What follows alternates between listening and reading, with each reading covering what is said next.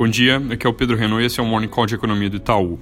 Hoje, depois de mais um dia de queda forte nos mercados globais, o dia começa azedo de novo, com quedas ao redor dos 3% na maioria das bolsas asiáticas e europeias. Novos casos de coronavírus surgindo em vários países, o número da China caiu de 433 novos casos para 327, mas no mundo esse número subiu de 569 para 956. Esses casos ainda são mais concentrados na Ásia, a Coreia sozinha tem mais de 2 mil registros, mas a tendência é de que acelerem na Europa e nas Américas. Ontem à tarde, por sinal, a Califórnia anunciou que está monitorando mais de 8 mil pessoas, tem 33 casos confirmados e um primeiro caso de contágio no estado que aconteceu para uma pessoa que não viajou em lugar nenhum, ou seja, pegou o vírus em solo americano mesmo. Indo para o fim de semana, com esse contexto ruim, a perspectiva de que os números continuem piorando nos próximos dias, os mercados devem ter mais um dia bem ruim, com muita aversão a risco. Ainda falando sobre economia internacional, tem um assunto que perdeu um pouco de foco por causa do corona, são as eleições nos Estados Unidos. Comentário rápido sobre isso, amanhã tem primárias na Carolina do Sul, que é um estado onde o Biden lidera com alguma folga, diferente das primárias anteriores. É importante ver se o resultado dele vem tão positivo quanto é esperado pelas pesquisas, que dão ali mais ou menos uns 10 pontos de liderança, ou se ele recebe uma surpresa negativa, porque isso pode ser decisivo para mantê-lo ou não como candidato na corrida.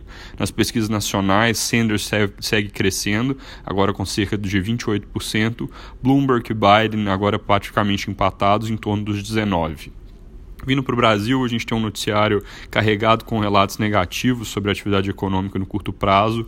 Várias empresas, principalmente as mais ligadas a eletrônicos, reportando algum tipo de interrupção da produção, possibilidade de férias coletivas nas próximas semanas, por causa de falta de componentes importados da China e da Ásia como um todo.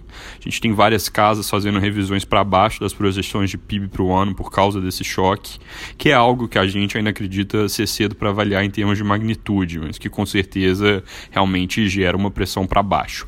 Primeiro trimestre desse ano já ia ser fraco de qualquer jeito na comparação com o quarto TRI de 2019 por causa do FGTS, porque ele impulsionou o fim do ano passado e não vai estar presente agora, mas com essas paralisações vai ficando o risco de que esse crescimento que ia ser fraco acabe sendo bem próximo de zero ou até mesmo negativo.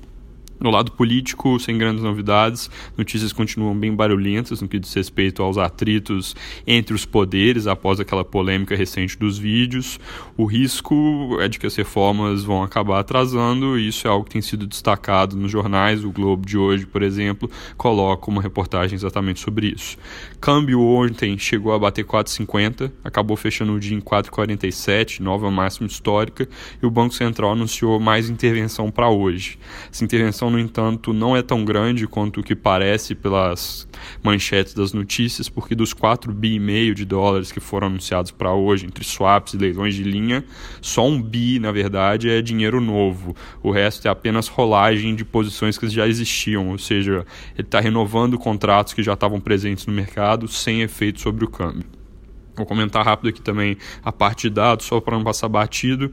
São números que vão importar bem pouco hoje, porque o foco, de novo, está na epidemia. Confiança da indústria saiu mostrando alta de meio ponto em fevereiro e confiança de serviços veio com queda de 1,7 pontos no mês, fechando então as confianças ali com um resultado meio misto, mais para negativo quando a gente olha para varejo, é, consumo, construção, o resto do conjunto ali para março gente não tem muita dificuldade em prever que esses indicadores todos vão cair, dado essa novidade que está no cenário aqui. Além disso, saiu também o desemprego de janeiro, mostrou resultado um pouco melhor que o consenso de mercado, vem 11,2% no mês, o que significa com ajuste sazonal 11,5%, queda de 0,1% com relação ao fim do ano passado, quando ele estava em 11,6%. É isso por hoje, um bom dia e bom fim de semana.